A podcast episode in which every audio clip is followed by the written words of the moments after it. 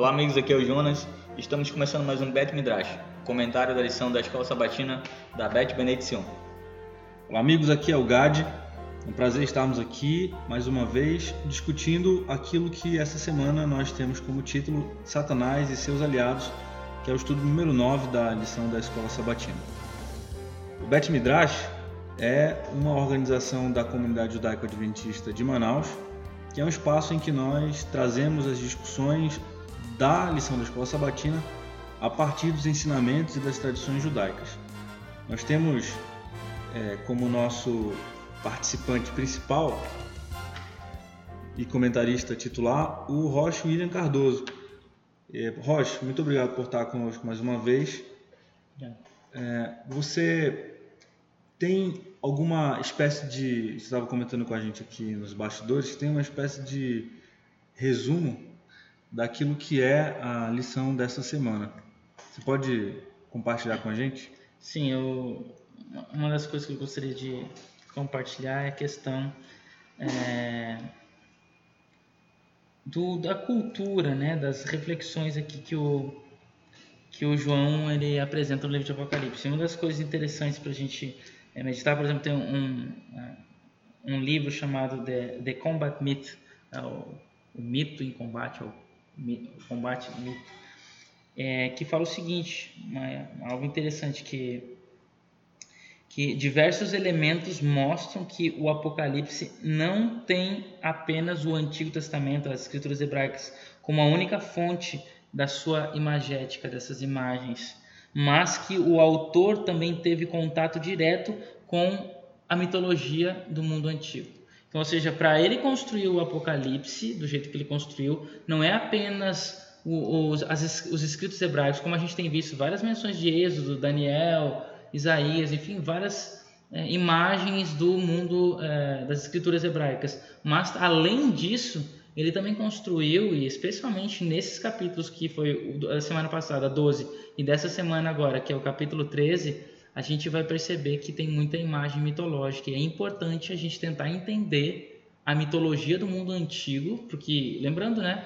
Hoje, se para nós, nós é, nos atrai filmes, né, histórias fantasiosas de super-heróis, isso também no passado não era diferente. Diferente que hoje as pessoas vão aí assistir fora aí, em cinemas, em casa, em vídeos, enfim, é, Netflix. Naquela época era através do contar das histórias. As histórias eram contadas e as pessoas, né, na sua imaginação, elas tentavam é, realizar essas histórias. Então, uma primeira coisa, a gente viu o que, que a gente tem as imagens, lembrando da semana passada. Nós temos um dragão de sete cabeças.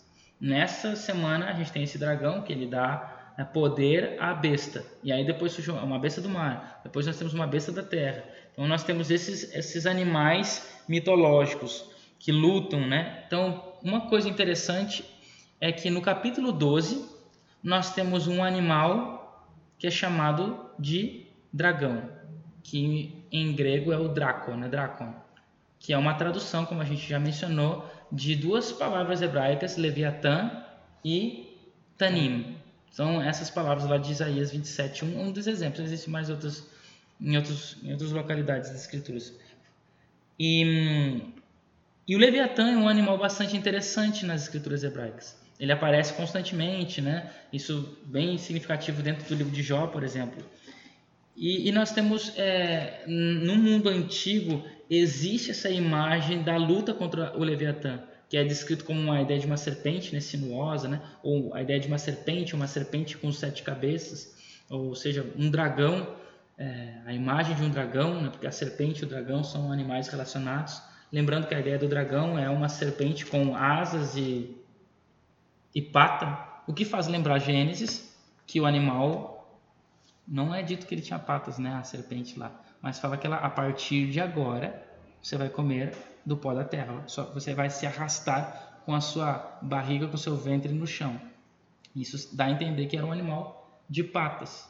E quem sabe não, por que não, alado? E que essa imagem antiga, e é muito antiga essa imagem do dragão, tem muitos documentos. Aparecem muitas culturas. Sim, né? muitas culturas. Seja na egípcia, suméria, babilônica, e a, a oriental aqui da, a, da chinesa, né? Nós temos a ideia do dragão. Então, é, então muitas culturas. Da onde que surgiu essa imagem? Esse animal que é mais antigo aí do que, sei lá, um Pegasus, mais antigo do que um unicórnio. Então, da onde que saiu essa ideia? Então, possivelmente, quem sabe, o animal da Bíblia era talvez um dragão que, né, ou seja, uma serpente alada com pernas, que por causa da maldição perdeu as asas e as pernas. Mas você, falou, você falou um negócio interessante que também nas culturas antigas tem sempre alguém que luta contra esse, contra esse dragão. Ex exatamente, aí que é o ponto. Então tem sempre alguém que luta. E olha só, então nós temos o personagem. Então, quando esse, esse personagem, que é o Leviatã, quando ele aparece nas culturas, nos, no, em outros lugares, não apenas nas escrituras, mas nas culturas, sempre tem o seguinte: é o Leviatã alguém que luta contra ele, e geralmente é um deus. Por exemplo, tem na história de Baal, que ele luta com, com a serpente. É, é, e qual é o objetivo? É, Para executar a criação. Isso. É, você falou, eu lembrei da mitologia nórdica. Hum. Thor luta contra uma serpente também. Eu tenho um, na, na, na, cultura suméria também tem o Tiamat, o dragão de sete cabeças que luta contra um herói lá, não sei quem é. Sim, sim. Gilgamesh. Então, o nessa, nesse mundo antigo, então uma coisa importante só para a gente é, considerar. É, por exemplo, né, Baal ele tem que lutar com os monstros do caos, entre eles é o Leviatã e o Tanim. Então ele luta com eles para que através dessa luta ele então consiga é, ter a vitória e aí então começar o processo da criação. E quase todas as histórias antigas em relação a essa ideia da serpente é a serpente é um símbolo do caos, que é, é como se fosse o inimigo do Deus Criador, que impede ele em executar o processo da criação. Então, para que ele possa executar a criação, então a gente tem o Deus e aí ele luta com o, esse este este monstro, né? Só que o um detalhe é interessante, que esse monstro geralmente está ligado com o mar, com a água. Né? Então, é, até um deles lá, se não me engano, Baal luta com Yam, né? Yam em hebraico é, é, é, mar, né? Então, águas, né? E, e aí, depois que ele luta isso, ele, ele começa a criação. É até interessante que Gênesis fala que Deus criou os grandes monstros marinhos. Aparece né, no quinto dia Deus criou os grandes monstros marinhos e a palavra é Tanim. E aí é como se Moisés estivesse tentando dizer o seguinte: ah, lembra das histórias de que Deus, o Deus, os deuses têm que lutar com Tanim para poder então começar a construir? Pois o Elohim, que criou os céus e a terra, ele não luta, ele que cria o Tanim. Então, Moisés ele está tentando corrigir a, a mitologia antiga, porque Deus não precisa lutar com o Tanim, porque o Tanim não existia antes dele. Ele que existia antes do Tanin e, na verdade, ele que criou o próprio Tanin, ou seja, o monstro mitológico do mar, o dragão mitológico do mar. Então, só para que vocês saibam, para a gente considerar aqui o que é importante. Então, toda vez que a gente tem a ideia do Leviatã, que é mitologia, não existe é, a Bíblia aí, algumas Bíblias traduzem, né, no livro de Jó, traduzem Leviatã como monstro marinho. Não, não, uma palavra, um animal mais mais conhecido, acho que é o crocodilo, né? Ah, e aí é o behemoth é. é como um hipopótamo. Um hipopótamo, exatamente. Tá, é, pois é, tanto o behemoth quanto, ó, behemoth, a gente vai chegar no behemoth depois, mas tanto o behemoth quanto o leviatã, eles são monstros mitológicos que tá, é uma é uma imagética que foi construída no livro de Jó. É, já existia, olha que o Jó é o livro mais antigo das escrituras e, e essa imagem mitológica é para tentar mostrar-lhe quão grande é o poder de Deus, que ele está, ele é tão é, poderoso que ele está acima desses animais mitológicos. Ele que criou eles, é, foi, foi Deus quem, quem controla eles, quem dá força a eles, porque não era essa a visão que o mundo antigo tinha desses animais. No mundo antigo se, eh, se tinha a ideia de que esses animais eles sempre existiram e eles são os empecilhos para o Deus começar a criar. Então ele tem que derrotá-los para que assim ele, ele é, é, expulse esses monstros ou, de, ou mate esses monstros aqui na Terra para que então possa haver vida na Terra, vida, vida é, habitável né, aqui na Terra. Entende? Então, o que, que a gente tem? Quando, a gente, quando esses animais aparecem, a gente tem que ter em mente animal monstruoso marítimo, uma serpente marítima, água, luta e por fim criação. Então, Leviatã, o monstro marítimo, água, luta e criação. E criação. E por exemplo, qual é o povo que está relacionado com a palavra Leviatã na Bíblia? Babilônios, assírios ou egípcios. Egípcios também. Egípcios. São os, ah, os, os inimigos de Israel. inimigos de Israel. Então a gente tem os mas antes, qual é o primeiro inimigo de Israel de toda a história? Os egípcios. Os egípcios. Então o Egito. Então o, o Leviatã está relacionado e fala isso. Agora eu não me lembro se alguém conseguir achar essa passagem, mas tem uma, uma passagem que fala que o Leviatã é o Egito. O Leviatã é comparado ao Egito. Raab também é comparado ao Egito. E então o que, que acontece? Deus, aí você tem aqui, ó, Deus que tem um povo que está no Egito, ou seja, que está no Leviatã. E aí então Deus luta com esse com esse Leviatã através das pragas. Aí o povo passa pelo mar, pela água. Depois que chega no final, Deus começa a história do povo, uma criação. Então, eu tenho Leviatã, que é o símbolo do Egito, as águas, que é por onde o povo passa, a luta, Deus quebra a água, Deus tem poder sobre as águas, ele derrota o monstro da água, entende? E aí depois que ele, então tem essa luta e logo depois que tem a luta nessa vitória de Deus, então a criação, no caso ali do povo, é, ou seja, é, é uma história micro do macro, né? Deus tinha um povo geral, que era Adão e Eva, e agora micro, que é esse povo que ele cria, de toda, de toda a nação do mundo, ele cria um, um povo para ele. Então você tem essa, essa ideia. Mesma coisa lá na criação. Deus, é, o, o Espírito de Deus pairava sobre as águas. É como se Deus então está tá lutando com as águas, e então vem a criação. A ideia da criação. E. Só uma, um parêntese aqui, porque há algum tempo eu li um rabino que explica que se não me engano, é o Rabino Jonathan Sachs que ele explica que a criação do povo ela está associada, na verdade, a constituição do povo ela está associada à entrega da lei. Sim. Aham. Tá. Que vem depois. Que vem depois do mar. Do mar né? uhum. Ou seja, o povo nasce como povo, como nação de fato, a partir de uma constituição que são as leis, né? Sim, é verdade. Antes, é, exatamente, porque, porque haja nação, tem que ter uma constituição. Exato. Né? Antes da lei, o povo é, é ainda não está organizado. Uhum. Então, então, eles ainda não são considerados então, um povo de fato. Essa é a imagem. O que, que nós temos lá em Apocalipse 12? Quando a gente vai olhar nesse, nesse mundo mitológico. Né? O que, que nós temos lá? Então, nós temos um, um dragão que impede a criação do povo de novo.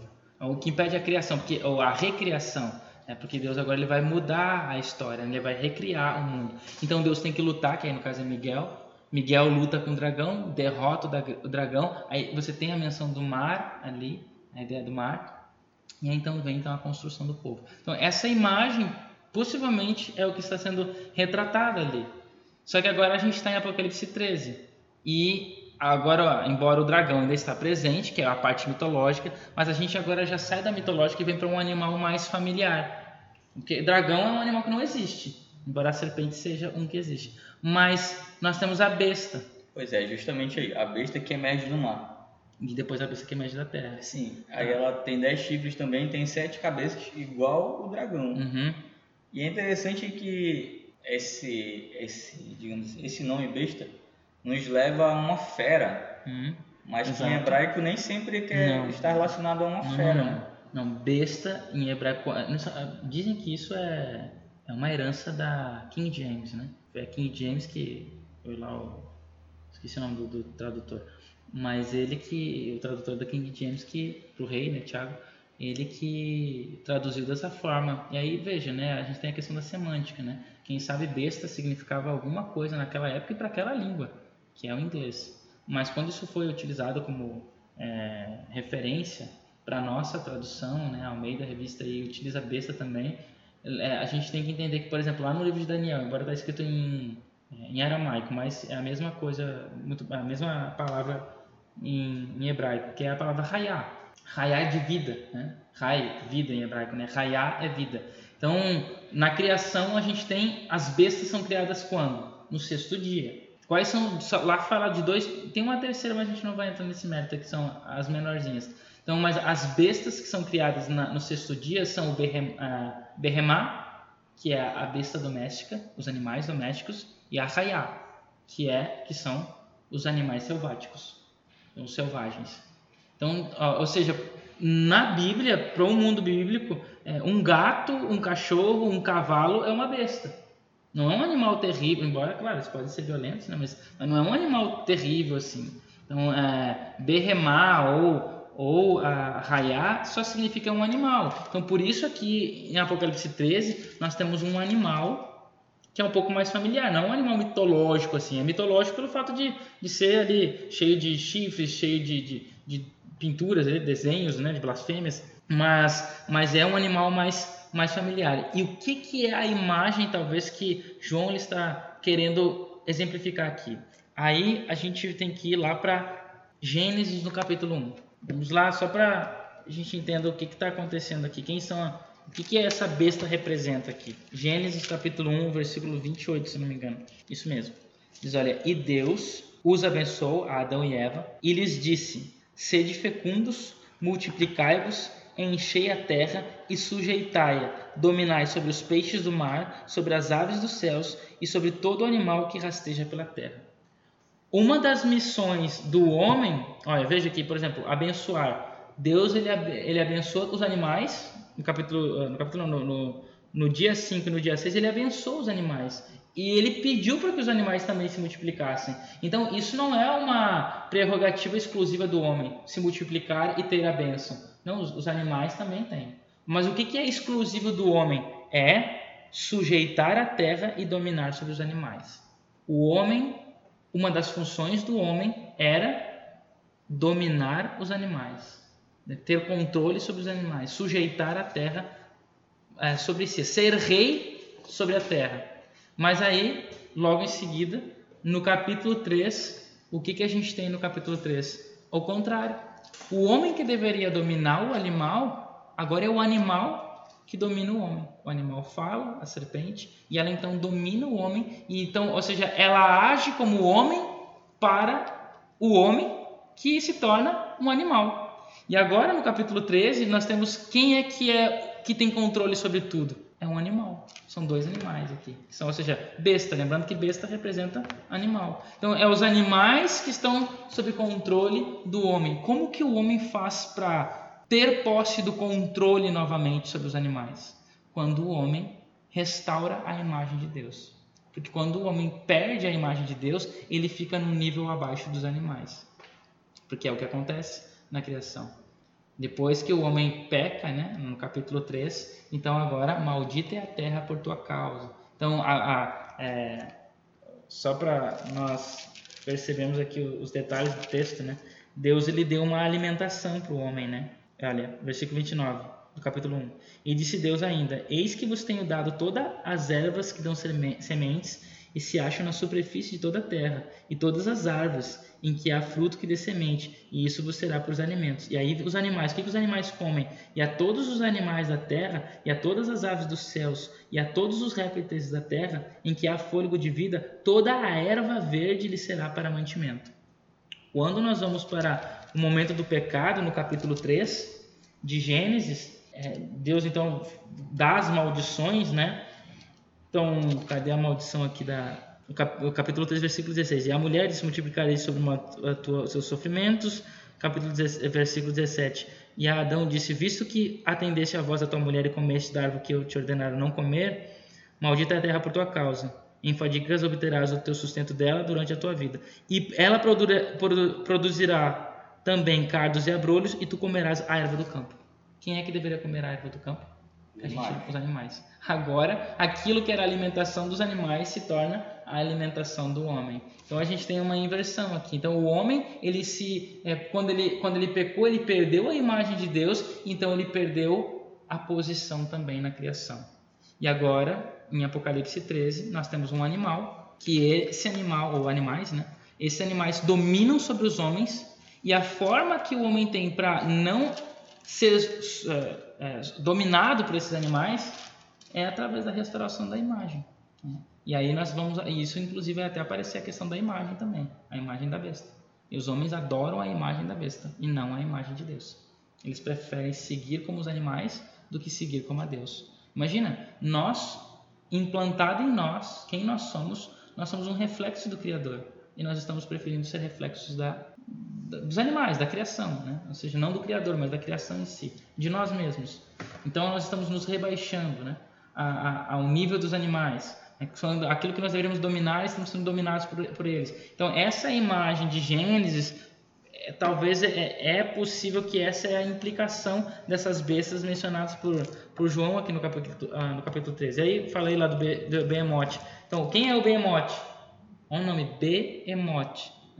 Que lembra Behemá. Né? Então, Behemoth é como se fosse bestas, é os animais domésticos, né? ou seja, é uma besta não é um animal real, não é um hipopótamo ou qualquer outro que seja, é apenas um símbolo. E aqui novamente esse behemoth ele aparece agora na, no símbolo da, da besta, né? dessas bestas de Apocalipse 13. E o que está acontecendo aqui? Essa é a ideia de é, a besta que domina sobre aquele que deveria dominar ela, que é o homem. E o homem, tolo, deixa-se ser dominado, assim como Eva deixou-se ser persuadida pela serpente no final da história os homens da terra, as nações da terra, deixarão-se ser persuadidas por mais uma, mais uma vez por um animal. Interessante que esse, essa besta que emerge do mar, ela é um animal híbrido. híbrido. Uhum. Ela é semelhante ao leopardo, tem pés de urso, certo. boca de leão, e ela tem, ela, como você falou, ela tem poder e tem um, um trono e tem grande autoridade. Isso lembra o quê?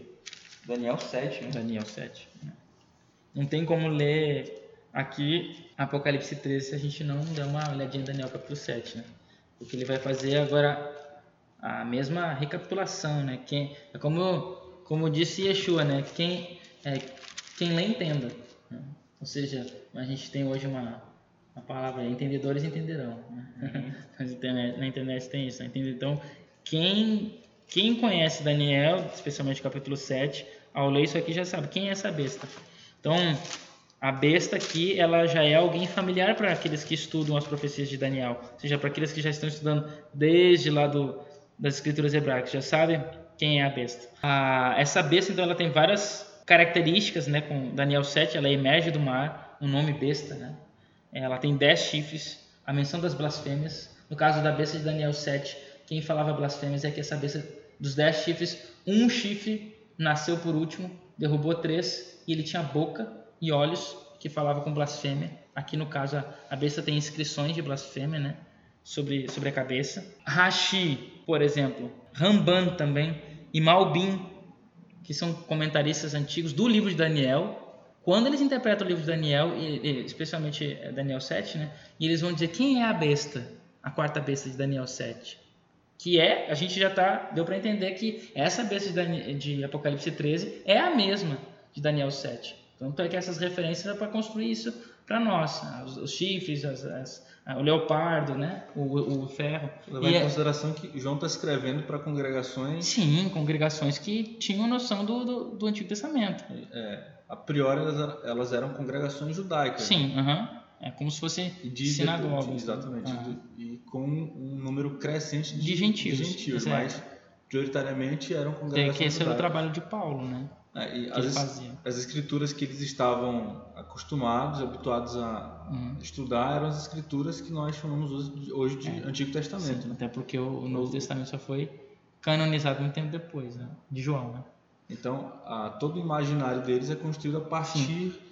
das escrituras que nós chamamos de Tanar, uhum. que é o, o, que nós chamamos de é Antigo Testamento. O hoje. Primeiro Testamento. O Primeiro Testamento, é, melhor. É, o Primeiro Testamento. E, então, mas olha só, Gad, então, esses comentaristas, Rashi, Ramban, Ramban, um M com N, né, Malbim, eles, ao interpretar o livro de Daniel, eles entendem que a quarta besta, no caso o quarto animal, que é a, besta terrível, espantosa, representa como desde a primeira, que é o leão, o urso, o leopardo, representam reinos, e isso está até descrito no livro de Daniel, que esses animais que vi são quatro reinos que se levantaram da terra. Então, a quarta é um reino. E que reino é? Bom, segundo esses comentaristas, o reino é o reino de Roma. E é interessante porque é, para eles Roma é quem? Roma é um símbolo de Edom, de Esaú. O irmão que é o inimigo. Exatamente. Até porque né, isso até no mundo judaico é bem propício porque Roma foi o, o, o império e o poder religioso que mais fez mal aos judeus em toda a história. Que o ápice né, foi o Holocausto agora do nosso último século, né? século 20. Então, porque, e quem é, quem é, é Roma? Então, primeiramente Roma como poder político, que foi é, Tito, que destruiu Jerusalém, é, é, Adriano, que matou um monte de gente, expulsou eles de, é, de Israel e mudou o nome para Palestina, né? passou de Israel para Palestina, que significa terra dos filisteus, como uma forma de afronta, o pior inimigo de vocês, agora vai ser o nome da terra, Palestina. E, enfim, o, aí, só que aí depois há uma mudança. Roma política, né, se torna a Roma cristã. E essa Roma cristã executou contra os judeus. Claro que o foco era os árabes, mas os judeus acabaram morrendo muito nessa, na, nessa primeira é, ímpeto contra, contra Israel, lá, contra Jerusalém, que foi as cruzadas. Segundo vários historiadores, a Inquisição ela foi primeiramente criada por causa dos judeus e depois, né? Até porque é, a Inquisição ela começa com os, eu estou fazendo aspas aqui, mas ninguém vê, né? Mas é os bruxos. E quem eram os bruxos? Os bruxos eram os judeus. Né? Porque eles falavam uma, falavam língua... uma língua estranha. Uhum. Até, até inclusive na palavra avara, cadavra, uma palavra em aramaico, que significa eu crio com a palavra. Né? Então, avra cadavra, ou abra cadabra. Né? Então, ou seja, uma palavra mística que na verdade é uma palavra em hebraico, em, em, em, aramaico. Né? E aí tu vê, então, assim, então a Inquisição foi contra os, os judeus. A, a, a, a bem famoso no Holocausto, o que, que é a estampa dos judeus que eles tinham? Uma estrela amarela. Quem inventou a estrela amarela? Não lembro agora o nome do padre. Fico devendo o nome do Papa, o padre, né? Mas isso foi a Igreja Católica que criou. Especialmente foi na no gueto. E o gueto, a gente, ah, gueto é um negócio lá do da... Gueto de Varsóvia. É, não, não, não. O gueto começa em, é uma palavra em italiano, então é, começa na Itália. Acho que se não me engano é Veneza, não me engano lá. Então aí, porque eram os lugares onde os judeus eles eram deslocados, né, segregados, né, lá para o canto, lá para a periferia. E eles eram cercados, não podiam sair de lá. Eu tinha hora para sair, tinha hora para entrar. E aí, é, e eles tinham que usar uma roupa que tinha uma, uma estrela amarela. Eu não vou, realmente não vou lembrar o nome do padre que criou isso. E Hitler ressuscitou essas ideias. Né? Católicas, né, ou cristãs, né? E aí você tem assim então toda a história. Você tem um grande episódio do final do século XIX. Isso aí foi marcante. Começa o movimento sionista, que é o, o caso Dreyfus, né? O caso Dreyfus lá na França. É, enfim, essas várias tentativas, essa imagem do judeu narigudo, judeu rico, avarento. judeu avarento, né? A agiota, né? Enfim, então toda essa construção histórica, então é, é, quem é e quem fez isso é o cristão. E quem é o cristão? É o irmão do judeu, porque saiu do judeu, mas que luta contra o próprio irmão.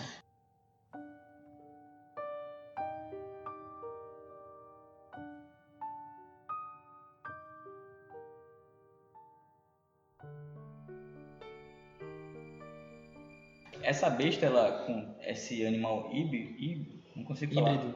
Híbrido.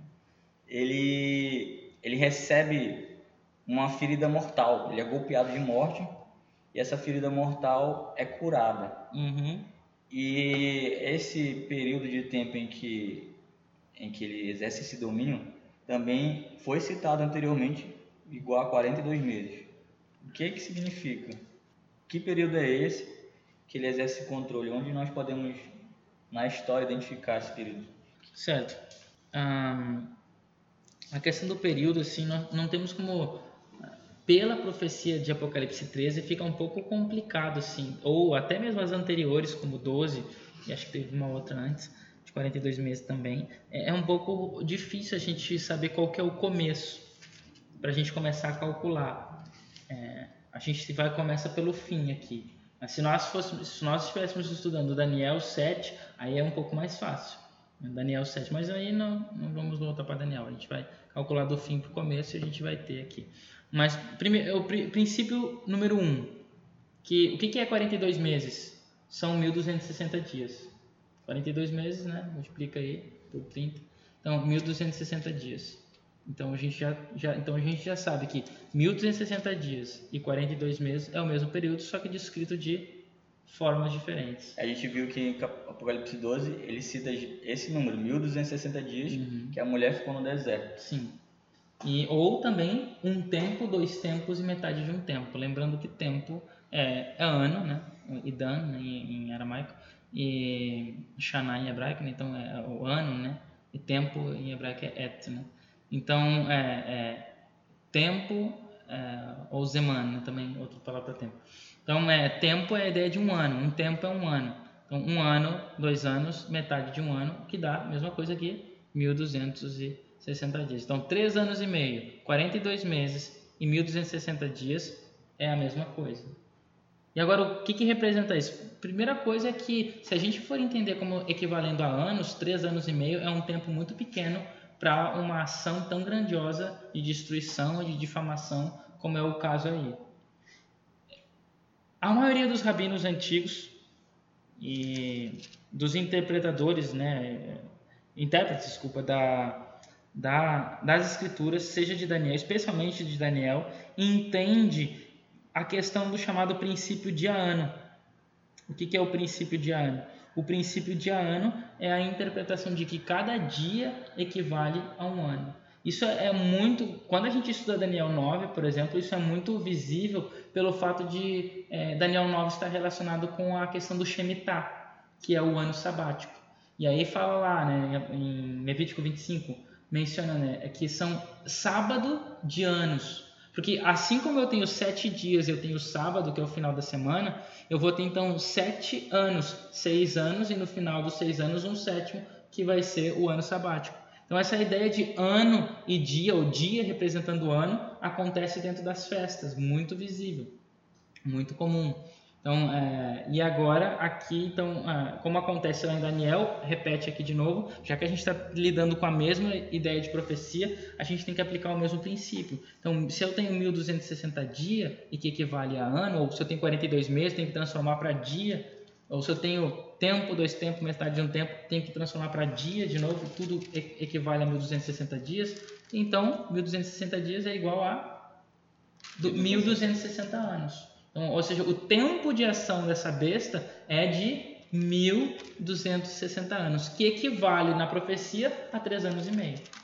Né, de uma forma geral. E aí, quando é que acontece? Então, se a besta que foi golpeada, ferida de morte, ela, é, ela restaurou a sua ferida, e isso acontece no período ali de 1260 dias, então qual, é, primeiramente, se a, se a besta representa nessa interpretação Roma, tanto é, Roma política. política quanto Roma religiosa, qual é o momento na história, e a gente tem isso muito bem documentado, qual é o momento na história que Roma perdeu o seu poder?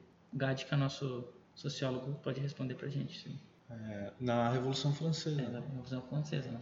Que foi uma, uma, das, uma dos requisitos da Revolução Francesa, entre outras coisas, era a questão da democracia, né? Da eliminação do, da imposição religiosa sobre o Estado, né? Então, pelo uma, uma democracia é, isenta da, da religião, né? Então, é, porque a igreja cobrava impostos muito altos, enfim, né? E, e uma das coisas que Napoleão fez foi mandar aprisionar o Papa, que naquela época era o Papa Pio VI, né? Então, e aí nós temos que a, a queda do, do poderio romano em 1798, que isso foi quando aconteceu, fevereiro, né, de 1798, e o aprisionamento do Papa então dá, dá o início a, a esse golpe que todo o poderio, né, a, o maior poder da, da Igreja cristã foi durante a Idade Média e começa a, a decair um pouco né, já no Renascimento, Iluminismo, e aí no final do Iluminismo a gente tem o ápice né, de tudo que é a Revolução Francesa e que é quando acaba de fato dar o golpe fatal é, de uma forma assim autoritária, né? Porque a igreja já estava perdendo o poder pela, pela própria crítica textual, bíblica, a crítica, a alta crítica né, das escrituras que começa no século XVIII, a, a, o início já do, do acho que o precursor já do ateísmo já começa ali, mas ainda não era algo declarado e escancarado como foi após a Revolução Francesa e com aquilo que Napoleão trouxe de bom, né, colocar assim, para o um mundo da época que queria uma liberdade religiosa, que foi o aprisionamento do Papa. E aí a gente sabe que logo em seguida, em 1800 e alguma coisa, já tem um concílio novo que a Igreja a, romana, né, ela restaura o seu poder e começa a ascender novamente. Aí tem o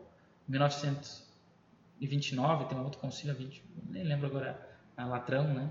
É, e aí começa a restaurar todas as mudanças, até na liturgia, o latim começa a sair de cena, enfim, para tentar ser mais sociável, ser mais agradável, fazer mais. É, a, alcançar novamente os fiéis, né? Então, a, as pessoas. Então, a gente tem muitas mudanças. E, ou seja, ela começa a resgatar seu poder. E hoje, claro, obviamente, aí, é, é, esse poder romano ele ainda está em voga, né? Então, e, e ainda existe essa relação né, estatal, poderes de Estado, com o principal poder religioso que comanda o mundo, que ainda é de Roma, né?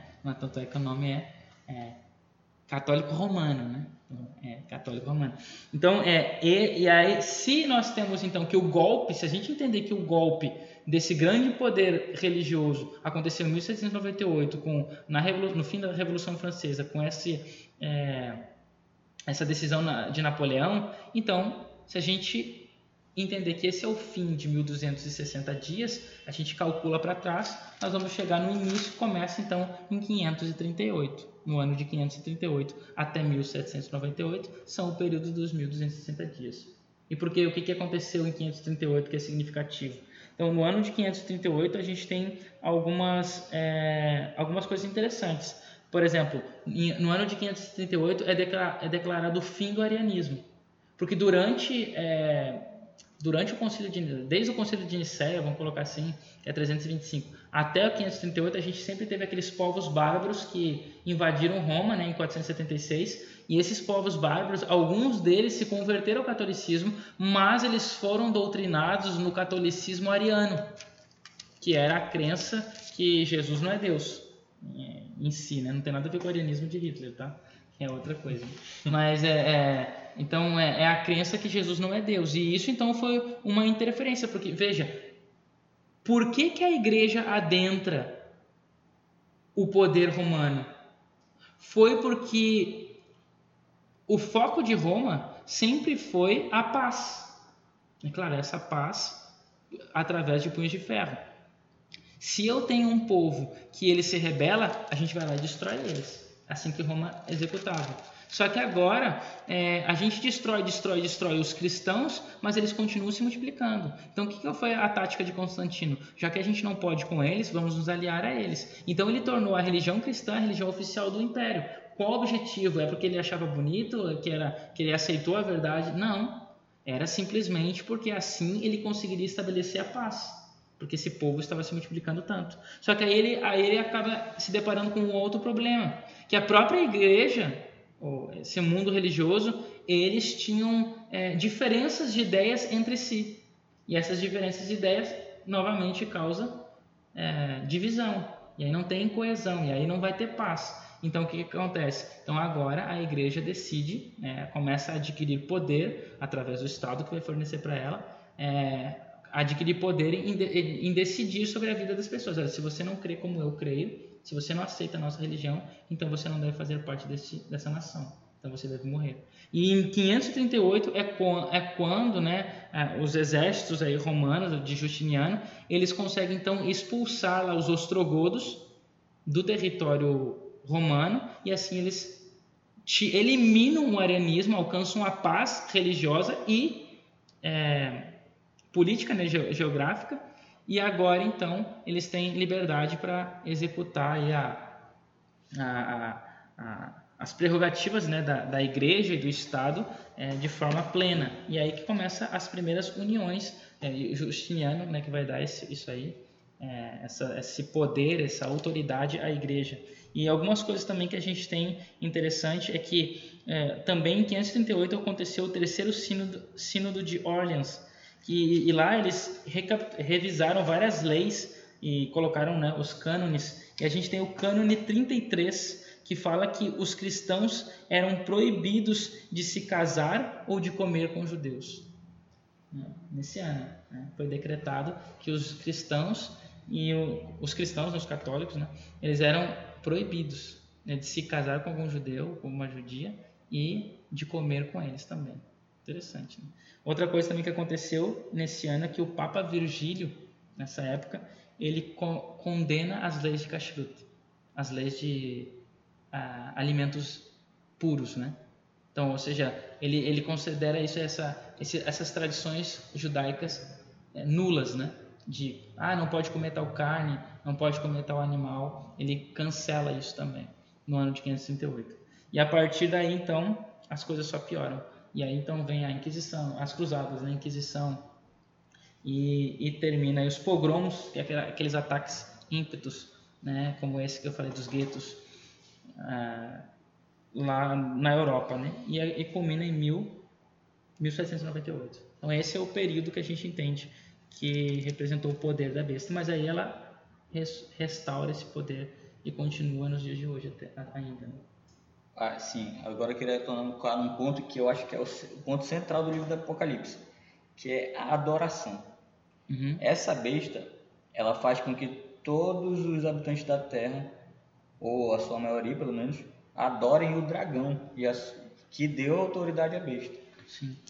E é justamente aí, é, como tu falaste, é, começou com a separação do povo de Deus aquilo que ele já tinha revelado como, como a verdade, eles com, começaram a se separar desde a, do segundo século. A partir do século V aí houve um não mais uma separação, mas uma perseguição àqueles que eram contra ele. E agora a adoração foi transferida do Deus verdadeiro para um poder, né? A igreja da época, ela começou a exigir adoração para ela mesma num papel que que ela tirou do, do Messias, do sumo sacerdote que está intercedendo agora, Sim. que a gente está vendo. O Miguel, uhum. perdão de pecados, que é uma posição exclusiva divina, uma, uma ação exclusiva divina, né? perdoar pecado, a questão da, da, da Santa Ceia diária, né? que é uma, heresia né? bíblica, né? Tá matando o corpo de, do Messias todos os dias, algo que já foi realizado uma vez por todas. Né? Então você tem essa posição, esse domínio, controle sobre a vida das pessoas, que só quem tem isso é Deus. Você decidir, você está vivo, você está morto, se você crê no que é verdadeiro, se você crê naquilo que a gente considera que é falso, enfim.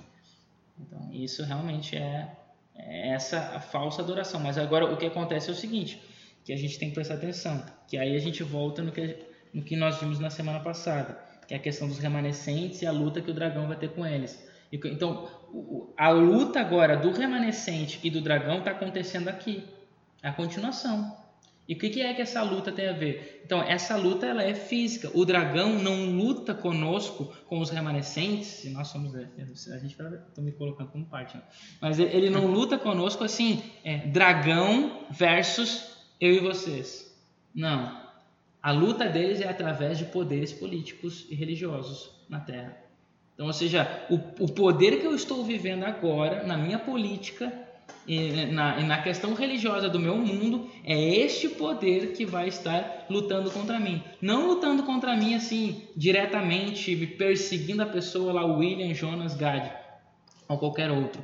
Não, é através de leis, através de imposições, né, de decretos que vão nos afetar de alguma forma e aí nós vamos ter que decidir se nós vamos acatar a isso ou se nós, que é o que, é o que tem a ver com a história aqui de Apocalipse 13, se nós vamos fazer como os três amigos de Daniel, ficar em pé e preferir ser colocado na fogueira. Só lembrando que eles foram colocados na fogueira foram salvos depois, né?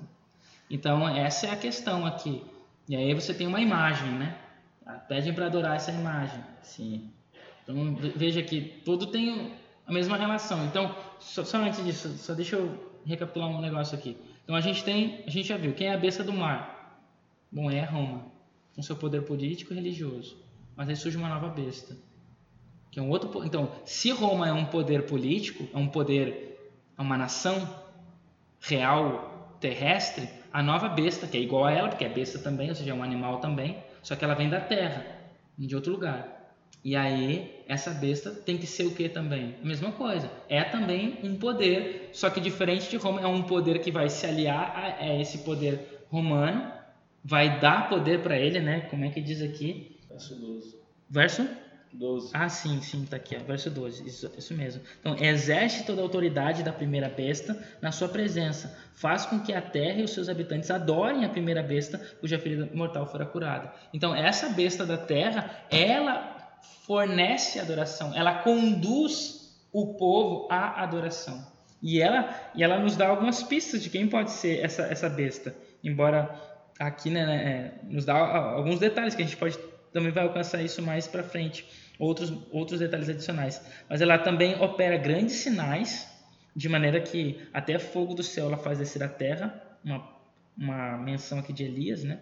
diante dos homens, seduz os que habitam sobre a terra por causa dos sinais que lhe foi dado executar diante da besta, dizendo aos que habitam sobre a terra que façam uma imagem à besta, aquela que fora ferida a espada sobreviveu a to, versículo 16: A todos os pequenos e os grandes, e os ricos e os pobres, os livres e os escravos, faz que lhes seja dada uma marca sobre a mão direita ou sobre a fronte, para que ninguém possa comprar ou vender, senão aquele que tem a marca, o nome da besta ou o número do seu nome.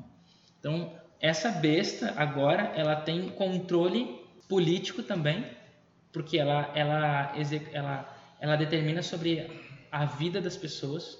E a gente sabe, né, que isso é, como é que é é, é Weber, né? Violência legítima, né? Então, é, quem é o único que tem, que tem é, controle da, da, violência, da violência legítima? É, é o Estado. É aquele que nós aceitamos. Isso está desde Hobbes, né?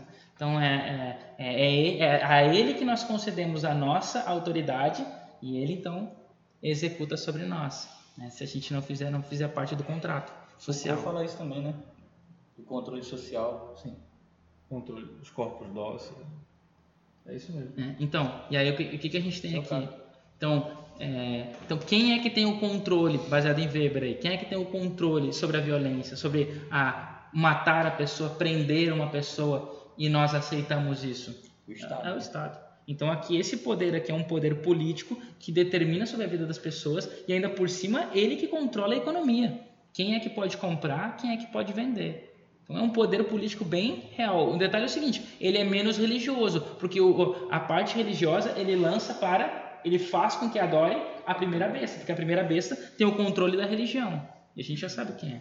E agora, assim, com base nessas prerrogativas, no nosso mundo moderno, se isso acontecer agora, se está acontecendo agora, e é o que a profecia dá a entender que após, tudo isso vai acontecer após 1798, qual é o grande poder econômico, econômico político. e político que domina, que controla o nosso mundo nos dias de hoje e que está vinculado de alguma forma com o poder religioso é, mundial, né, vigente.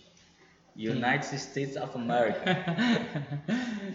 pois é, então é, a moeda, né, comum, a língua é, que controla o mercado, que controla tudo.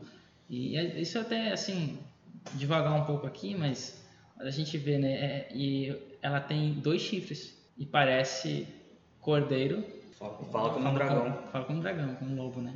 Isso é importante a gente prestar atenção porque porque a gente fica feliz quando novos poderes so, sobem ao controle, né, da nossa nação. Só que a gente tem que tomar cuidado porque a, aquele que nos faz o bem é aquele que vai vir a nos fazer o mal. E então isso aconteceu com Roma. Isso. Se nós olharmos na história romana, o povo de Israel era o único povo dominado pelos romanos que não era obrigado a adorar o imperador. O único povo. Nenhum outro povo tinha esse privilégio. Que bom estado esse. Mas depois também foi esse povo que destruiu o santuário. Então, se a gente fica feliz achando que nós vamos, é, nos nossos políticos que estão no poder, são eles que vão nos dar a vitória porque eles estão fazendo algo que aparentemente é bom para a nossa religião, é bom para os nossos ideais, nós temos que tomar cuidado, porque eles falam como ovelhas, mas como lobo, mas são lobos. São William, você falou aí, eu lembrei, até fazer uma propaganda aqui da Casa Publicadora. Tem um livro lá chamado Apocalipse 13. Uhum. E ele fala justamente dessas. Ma Vanderlei Dornelles. Não, Marvin Moore. Vanderlei Dornelles é o último império. Ah, o último império, certo, verdade. Esse é de Marvin Moore. E ele fala, faz essas conexões das, da política, tanto do levante de. Ele, ele cita o levante, ele analisa a história, né? A, que a história passa que antigamente se levantou os extremistas, né? Os extremistas de direita em especial, ele cita, que eles falavam sobre consertar as coisas, deixar tudo, deixar tudo como era antes, uma, uma paz que nunca existiu na verdade, uhum. mas eles colocam que antigamente se vivia mais em paz. E é interessante que esse cenário está se desenhando no mundo inteiro, não é no Brasil, nos Estados Unidos. E tu vê? É no mundo todo. E tem começado por onde? Estados Unidos. então tem começado pelos Trump, Estados Unidos. Presidente Trump. então, mas, mas assim, é só pra gente perceber. Não, não, não, eu, assim, essa é a minha posição, você já sabe disso, né? Que já me conhece. Mas é, eu não sou, não, não sou de direita e de esquerda. Ah, é como é que, que uma vez eu vi alguém falando, ah, é, é, é, não existe meio termo. Não, não existe, existe meio termo. O meio termo é, é, a, é, é o governo do Messias. Esse é o meio termo. É o... Nós, é claro que a gente tem que se adaptar aqui no nosso mundo em, em cima do, do, do, que está acontecendo, dos poderes que nos governam. Mas aonde a, a, gente deve depositar a nossa esperança não são nos reis daqui da terra. Né? É, o que significa. Cadê a tua lição? Aqui embaixo do livro dos Jones para você falar o que significa, cadê? É, faz com que a terra e os que nela habitam adorem a primeira besta. Uhum. O que, que significa isso? Porque o Stefanovic, inclusive, estava citando isso aqui, né? Devemos reconhecer, sem dúvida, que, que a aplicação da sétima cabeça da besta do mar ao poder eclesiástico medieval somente é inadequado. A história descreve condutas e atividades similares na hierarquia da Igreja Ortodoxa Oriental Tristemente, a opressão religiosa política também se demonstrou na recente estabelecida ortodoxia protestante no mundo ocidental, durante os séculos 17 e 18, caracterizados pela intolerância religiosa. O apoio para essa perspectiva é amplo, mas está além do panorama desse comentário. Hum. Ou seja, que ele tá, tá, isso aqui que eu li é referente ao, ao versículo 12. Que Sim. É porque ele faz a, a besta que surge da terra, faz com que a terra adore a besta que surge do mar. E a besta que surge do mar faz com que eles adorem o dragão. É. São os falsos enganos, né? Só um, um ponto para a gente só meditar essa questão então desses dois poderes. O que, que eles representam? Em outras palavras, nós temos um poder mais político, né? controlador da, da, das leis e da, e da economia e que fornece autoridade, poder e leva a, o povo à adoração desse poder religioso. Só que como é o que, que é, qual é o nosso papel em tudo isso?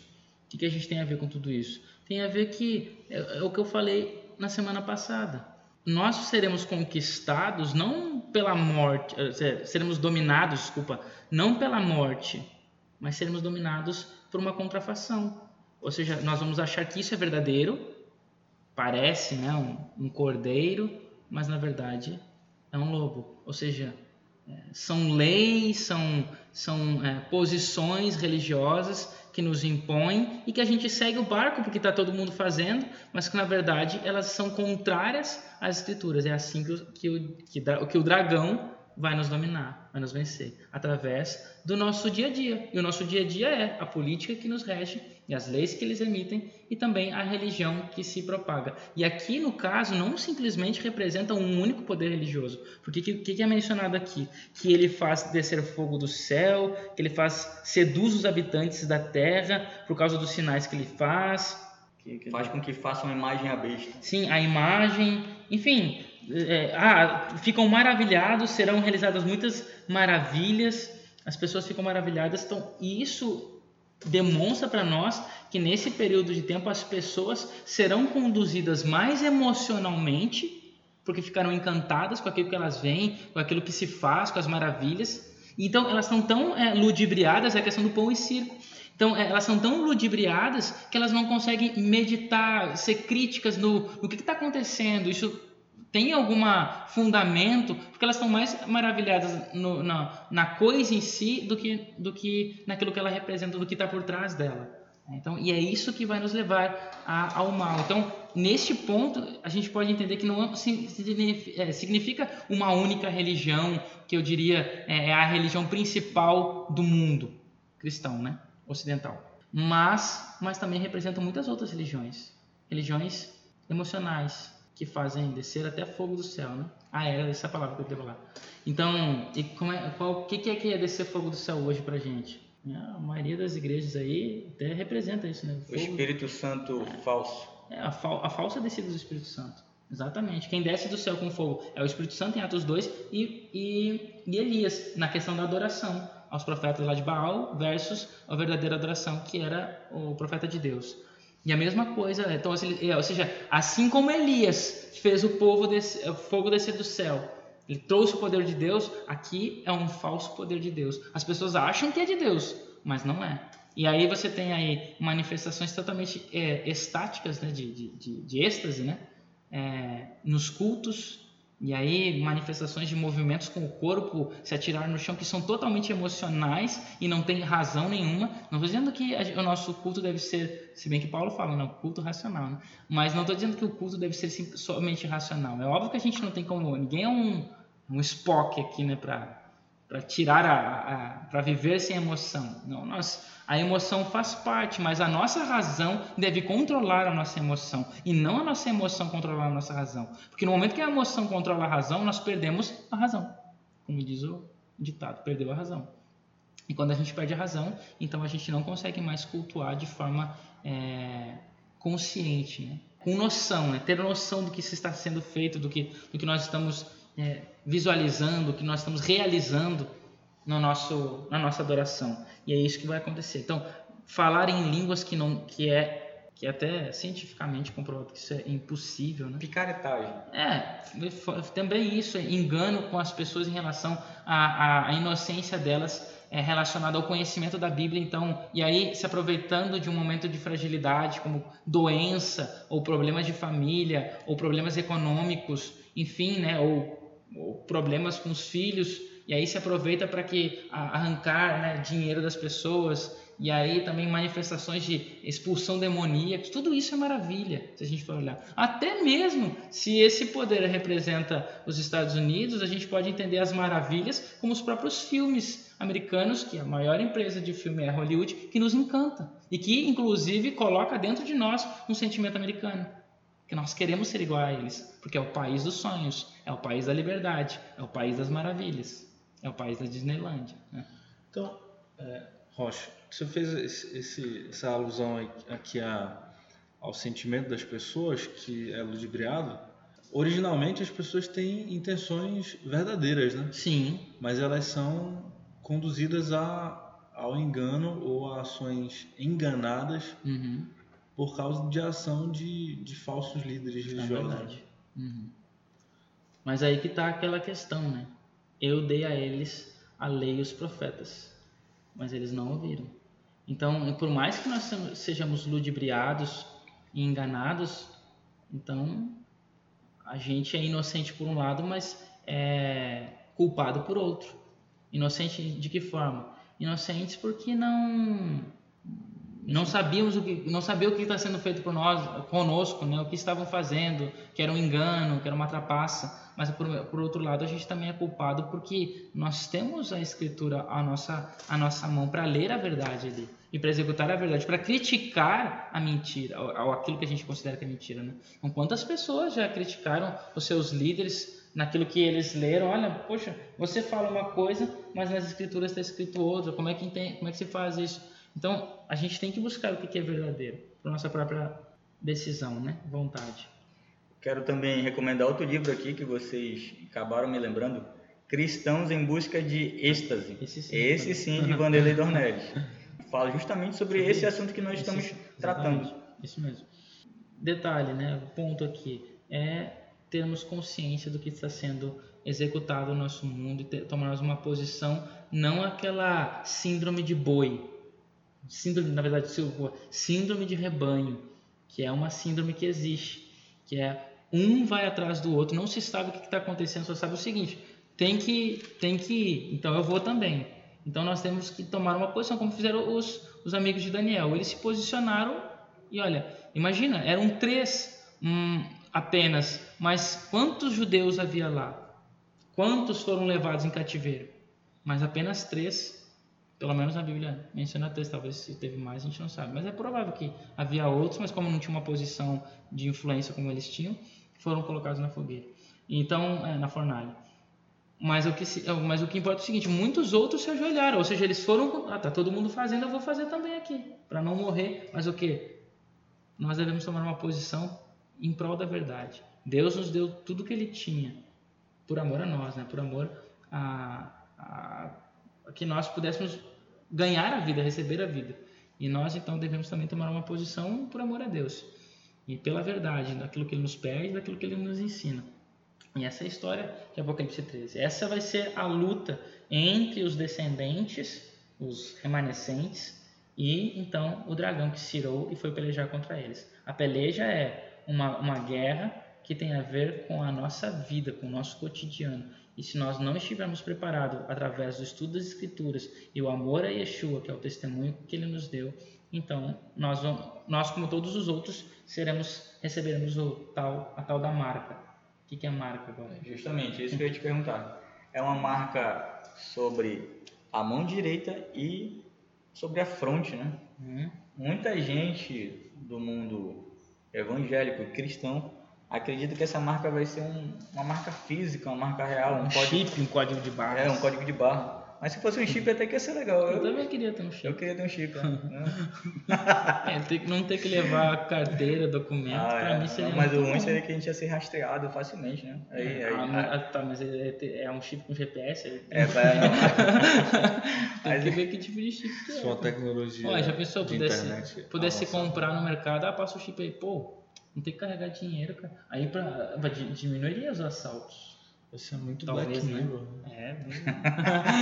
É, ao, ao, invés de assalto ia ter sequestro e amputação. Amputação. Tráfico de órgãos. Né? Então é melhor tu não. Tu vê que o, o, o iPhone, é, ele não aceita digital. Se a pessoa tá morta, a digital não funciona. Aí se tivesse, né? Nessa tecnologia, amputou, tá morto, não funciona. Quem sabe? É. Tomara tá que. Vamos, vamos, vamos evoluir na tecnologia para poder utilizar. É. Mas o caso é que essa marca ela não diz respeito a um chip ou um código de barras ou um, um sinal físico. Pois então, a única forma de a gente. A gente até já falou dessa marca né, um pouquinho no primeiro. No nosso primeiro estudo foi estudo 6, né? A gente fala a marca, primeiro, mão e, e fronte lembra tefilim. A gente já falou que é os filactérios, mencionado no Novo Testamento. O que, que é os filactérios? É uma caixinha que era colocada na cabeça, uma caixinha colocada no braço esquerdo, né, do lado do coração. nessa caixinha está escrito o Shema, que é Deuteronômio 6, 4. E aí, inclusive, tem a ver com adoração. Ouve Israel, o Senhor nosso Deus, o Senhor é um. A adoração amarás pelo Senhor teu Deus todo o coração, toda a alma, todo o teu entendimento. Então, essas palavras que eu estou dentro estão no teu coração, né? Então, enfim, essa declaração proclamação né, da, da, da, da, adoração única a um, a um, só ser, que é o Senhor, o Adonai. E é, representa essa, na Bíblia, né, representa isso, é o sinal, está lá em, em, em, Êxodo, né, nós lemos isso, Êxodo 13. Então, que esse é um sinal que você vai passar de geração em geração, lembrando a marca lá do, do da adoração também verdadeira ao único Deus que marcou as portas lá com sangue. Então, essa é a ideia da marca. Não essa é a marca de Deus. Aí nós vemos qual que é a marca de Deus especialmente assim, qual é o, o elemento na Bíblia que é destacado como sinal de Deus, como a marca de Deus. A gente já viu. Shabat. É, que é o Shabat. No Vexameru a gente conhece, é, que é Êxodo 31, verso 16 e 17. O que, que é, é, o Vexameru? Eles guardarão os filhos de Israel a, o sábado por aliança perpétua. Então, esse é o meu sinal entre mim e vós, entre os filhos de Israel. Então, ou seja, Só faz uma referência, Rocha. Porque de repente há algum amigo que ou amiga que não esteja uhum. familiarizado com a liturgia na Bet Benei. Uhum. Então o que que é o, que, que significa o Vexamiru para nós na nossa liturgia e qual o significado dentro de todo o judaísmo? Ah. O que que é o Vexamiru? Vexamiru então são as passagens de Êxodo 31 versos 16 e 17. A gente chama de Vexamiru porque as primeiras palavras do verso Vexamiru e guardarão é, Benei Israel, os filhos de Israel, Israel. Então essa passagem, esses dois versos são inseridos na Amidá, que é a grande oração da liturgia judaica, é a maior oração que tem da liturgia judaica, é essa e esse verso é inserido na adoração do sábado pela manhã. No sábado à noite, a inserção é outro verso, que é Gênesis 2, versos 1 a 3, que é o vai hulu, que é e acabou o Senhor Deus de, de, de, criar os céus e a terra, no sétimo dia descansou, abençoou e santificou, né? Então, é, já no sábado pela manhã, a, a é a mesma praticamente, só aí tem essa mudança desses versos. E a tarde é outro verso também é mudado.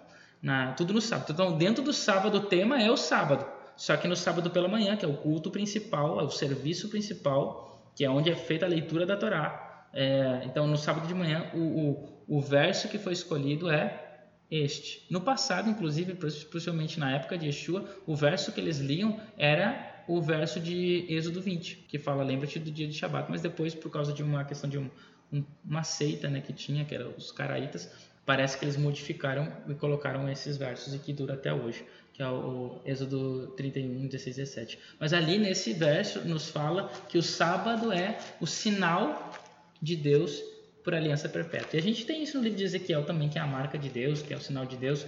E a gente tem em outras passagens também das Escrituras, como a sua marca é o Shabat. Então, se a marca de Deus é o Shabat, que é um período temporal, a marca da besta é um, dia também, que não, que não é o Shabat, que tem a ver com um período temporal, ou seja, com alguma coisa dentro do, do tempo na semana, né? que é o nosso mínimo tempo possível é, nas Escrituras, então, que é a semana. Só que interessante também é que o tefilim, esse, é, essa caixinha que os judeus usam na cabeça e no braço, que é, que é nos momentos de adoração, ele é vestido todos os dias, exceto no Shabat. No Shabat. É o único dia que não se usa o tefilim. Então, durante os dias de trabalho, seis dias de trabalho, se usa o tefilim. Por quê? Porque eu tenho que me lembrar do meu Criador, eu tenho que lembrar no meu, no meu agir, no meu pensar diariamente, no meu Criador. Por que, que eu não vi isso no Shabat? Porque o Shabat já é do Criador. Eu já estou no Shabat. Eu não estou envolvido com as coisas minhas, mundanas, com os meus pensamentos. Eu me envolvo com os pensamentos de Deus e eu me envolvo com as ações, ações para Deus. Então eu não preciso do tefelim nesse dia. E então, ou seja, os, o número 6 tem a ver com as coisas humanas, com aquilo que é meu, com aquilo que é próprio da humanidade.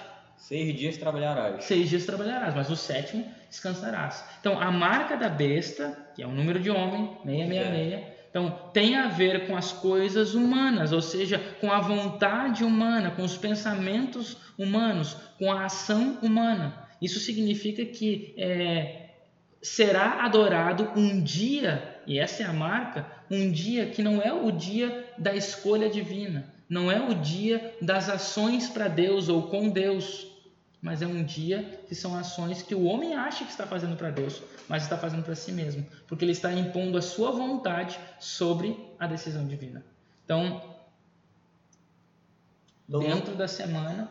O número 666 não está relacionado a algum número misterioso? Não, não. Tem, tem um autor, eu esqueci agora o nome dele, tem um, um autor aí, não me lembro como é que é o nome dele, eu esqueci agora, mas um, um, teólogo, né, que ele fala o seguinte, que o número 666 pode ser com, com uma mente sagaz, pode ser aplicado a qualquer nome, praticamente. Parece que é o Clifford Goldstein. Ele, é? esse mesmo, esse mesmo. Que é editor é, da Escola mesmo, Sabatina. Esse mesmo, se não me engano, é esse mesmo e que pode ser aplicado. então, assim, é, é o Dia do Dragão, o livro, né? É, é isso mesmo, o Dia do Dragão. É. Então, é, Dia do Dragão, vai lá na Casa Publicadora Brasileira, compra esse livro também. Merchan. então, é... Esse livro tem tanto na CPB como na Loja dos Céus. Nas lojas Ó, do Você céu. pode aplicar esse esse esse nome pro esse 666 para o termo Ludvicus, que significa Luiz, o nome de vários reis e, e personagens da história. Você pode aplicar esse nome para Ellen White, esse 666 sobre a o nome dela encaixa perfeitamente. Quer dizer, né, como algumas viagens, né, mas encaixa. É, você pode aplicar para aquela é antigo isso, né? Aquela terminologia é, do padre, né? Vicarius Filii Dei, né? Então é Vigário Filho de Deus, que se dizia que estava na mitra do Papa e isso é real. Então é, isso também se encaixa nisso. Só que o detalhe é o seguinte: a gente está falando de João, que a gente já viu isso no passado, que João é um judeu Ele não estava pensando em latim, nem sei, possivelmente ele nem sabia de latim, muito menos L. White, que é um nome é, é, americano, que aí para poder fazer o cálculo tem que transformar para o latim. Mas o que, que o latim tem a ver com o hebraico? Ou o grego, né? Que é a língua de aqui do Apocalipse, mas não é a língua de João. Lembrando que o Apocalipse é o livro com maior, maiores erros ortográficos, gramaticais, né? Que tem na Bíblia, no Novo Testamento.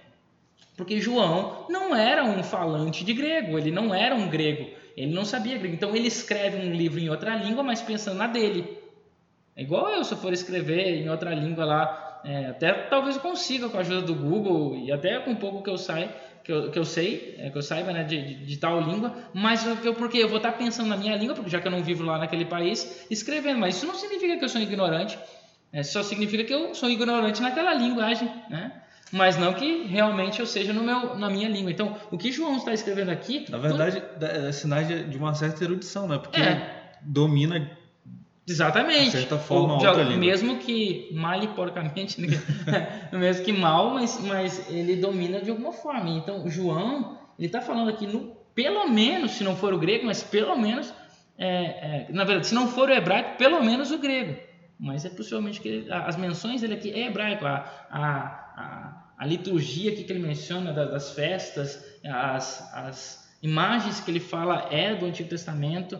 Então, então o que acontece? Então, esse 666, no máximo, então tem que ser algum nome em hebraico, não nomes em gregos, não nomes em, em latim.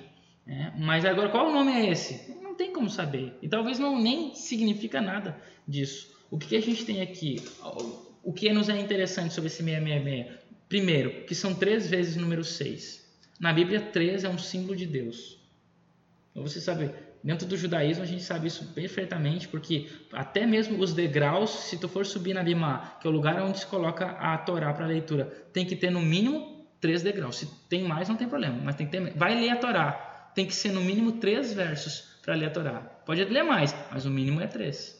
Você vai é, fazer o, o Ose Shalom aí, termina o Ose Shalom, que é uma, a oração final é, dá, dá, me dá, né, que é a principal oração, a, a frase final, dá, me dá, você dá três passos para trás, dá três passos para frente. Por que três? Três é, é o mínimo. Três são coisas vinculadas com Deus. Então, e na Bíblia, a gente tem três vezes os, os anjos adorando na visão de Isaías, a Kedushá, né? a santificação de, do Eterno. Santo, Santo, Santo, três vezes. A bênção sacerdotal, o nome de Deus, que é uma redundância. Não seria necessário isso, mas ela é repetida. Que o Senhor te abençoe, que o Senhor te guarde, que o Senhor faça resplandecer o rosto. Então, três vezes também. Então, três é um número divino. E aqui nós temos uma contrafação. É o três querendo ser divino, mas é meia. Ou seja, é seis, que é humano. E é detalhe, que a gente até já falou isso né, antes, mas as letras em hebraico, elas representam números. E é assim também no grego e no latim. Né? Até hoje a gente tem mais o latim do que o grego, né, gente? O V representa 5, o I representa 1, né, e tal, L 50, assim vai.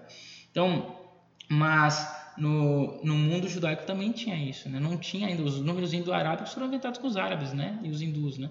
Mas mas é na Idade Média, né? Mas, mas aqui, então, nessa época de João, os, as letras representam números. E, e, o número 6 é representado pela letra Vav.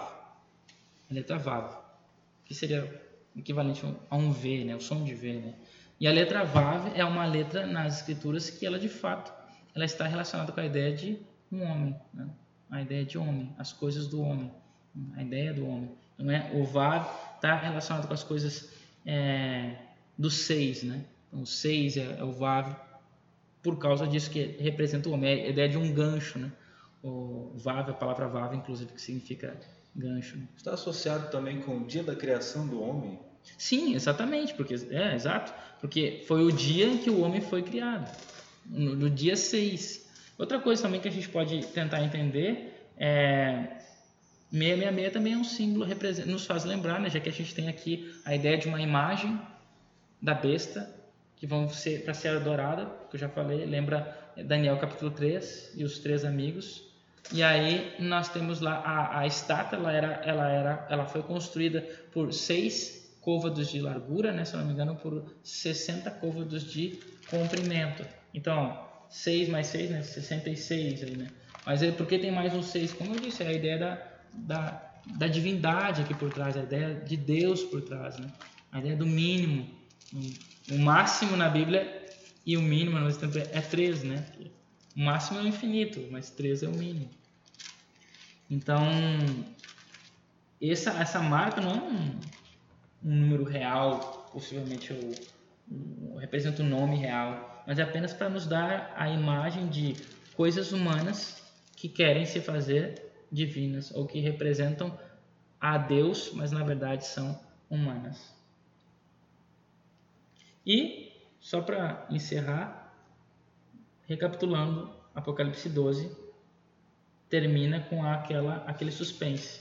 O dragão vai lutar contra os remanescentes. E essa, agora, Apocalipse 13, é a história de como o dragão luta contra os remanescentes, através de poderes políticos e religiosos da terra e através de impondo leis que parecem divinas, mas pela, mas pela é, ações, né, ou decisões emotivas humanas e menos racionais são ludibriados e são então selados para a perdição e não para a salvação. Somente um pequeno grupo, um pequeno povo, que são os remanescentes, que vão até a verdade, que querem buscar a verdade de forma precisa, né, crítica, que é através das escrituras e do testemunho de Yeshua, é então que eles, que eles vão serem selados por Deus, né? São 144 mil.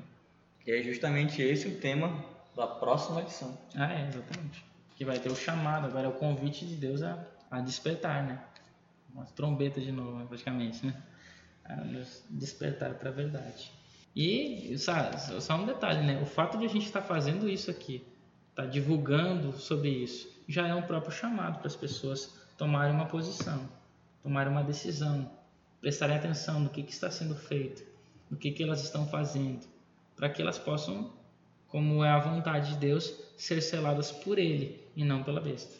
E também que em Apocalipse 13 diz que quem vai adorar a besta é justamente quem não está escrito no livro da vida, né? uhum. que joga a gente de novo para lições lição de dois sábados atrás, de que só vai ser escrito no livro da vida quem tiver selado. É isso aí. Então, que Deus nos dê sabedoria aí. Porque, como a gente já viu, Satanás derrotado ele já está. E a nossa vitória é, já é garantida. Nós somos salvos, sim, pela graça de Yeshua.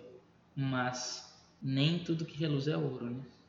É muita coisa que está errada e que está sendo falada em nome de Deus mas que não pertence a ele e que nunca vos conheci, é o que ele dirá. Então nós devemos prestar atenção no que está, no que está acontecendo e aí então tomarmos a nossa posição e que seja a posição para o la, lado dele do que para o lado daqueles que são seus inimigos. É o chamado de, de Moisés no livro de Deuteronômio. Né? Eis que eu ponho diante de vós a vida e a morte, uhum. a bênção e a maldição. Escolhe, pois, a vida Muito bem, amigos, nós ficamos por aqui essa semana e convidamos todos a curtir as nossas páginas nas redes sociais. Nós estamos no Twitter, nós estamos no Instagram e no Facebook. Ouça esse áudio, compartilhe com seus amigos e familiares e nós aguardamos vocês todas as vezes em que nós publicarmos. Esse é um trabalho da Igreja Adventista do Sétimo Dia e da Congregação Judaico-Adventista em Manaus, Bet Benediction.